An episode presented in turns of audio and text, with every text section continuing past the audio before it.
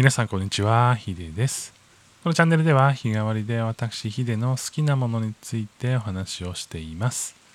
今日はですね、BGM とかなしでこう雨の音と一緒に収録をしてるんですけれども、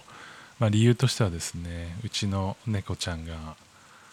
窓側にですね、こう窓を開けたら、まあ、そこにね、佇んでいて、まあ、それをちょっとね、今眺めながらお話をしているので、今日はですね、まあ、ちょっと雰囲気違った感じでお届けできたらなというふうに思っています。金曜日のテーマはデータエンドエモーションということで脳の作りや感情テクノロジーをどうつなげていくのかお話をしているんですけれども今日のテーマはまあ他の生き物から見た世界についてちょっと考えていきたいなというふうに思っています今ね近くにうちの猫がいるんですけれどもまあこう雨が降ったりとか何か外のこう音が気になって窓側に佇んでいることが多いんですよね。でこれをこうずっと見てる時に一体何を考えてるんだろうなとか何を感じているんだろうなっていうのが気になったりします、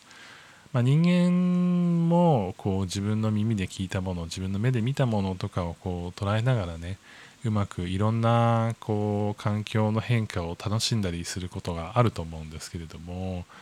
まあその、まあ、風、まあ、受け受けた風とか匂いとか音とかねこう視覚で動いてるものとかねそういったものをこうどういうふうに感じてるのかっていうのはもちろんこちらからはわからないわけでその感情がもし人間と全然違うものだったらどういうふうに今この世界を見ていてそれを楽しんでいるんだろうっていうのをこう思い巡らせたりするんですよね。例えばこの今雨のこう音がすごいすると思うんですけども雨の音はどんな風に感じてるのか？車の音今流れた車の音はどんな風に感じてるのか？なんかこの子たちは結構ねその雨の音がすごい好きでのんびりしているんですけれどもでもなんか突然この音何？ってすることもあるんですよね。今は鳥のさえずりがあってそれ気になってますけれども。探してますね。探してる探してる。いやあのねこんな感じでなんか一挙一動がこうなんかすごい微笑ましくて。でもなんか別のものを見てるような気もしていてそこをね気になりますね。なんか別の論文とかあと動画を見た時に人間とはまた別のセンサーを持っているっていうふうに、えーこう言われてたんですよね、まあ、人間例えば紫外線とか赤外線とか見えないんですけれどもなんかその動物界でおいては、まあ、その赤外線見える動物ってまあまあたくさんいるんですよ。だから赤外線が見えるってことは人間が見えないもう一つの波長が見えていて世界がそれをベースに見えてるということですよね。で今耳とかもなんかまあ雨の音してるよねっていうふうに言ってますけど逆に言うと雨の音はほとんど聞こえてなくて別の音が聞こえてる可能性すらあると思うんですよね。例えばそれが音楽のように聞こえるみたいな感じで人間でいう音楽みたいなものをこう猫たちが感じているとすればそれはすごい面白い話ですよね。車とかなんかあの、ね、たまにねこう鳥がこう近くまで来てその鳥のこうさえずりが言葉のように聞こえるのかもしれないし、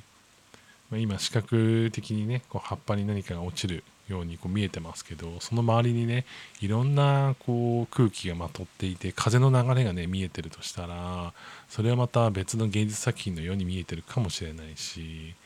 まあ、何かしらそのそこにいるということは何かそれを楽しんでる要素があると思うんですよね。まあ、人間には分からない世界、まあ、ずっと分からない世界かもしれないんですけどもこうもしねこう今この猫が外を見ているということが別の形で見えてるとしたらなんかどんな風に見えてるのかなって考えるのもちょっと楽しいなというふうに思った朝でございました。ということで、えー本日はですね、まあ、動物のの、まあ、目とか、えー感覚から見た世界っていうことについてお話をさせていただきました。なんかこんな風に見えてるのかもなみたいなのとかなんかこう別の生き物全然違う視点でこうね何かびっくりしたりとかあるじゃないですか。まあそういうのもねもしエピソードなどあれば、えーレターやお便りなどでいただけたら嬉しいです。それでは皆さん良い一日をお過ごしください。ヒデでした。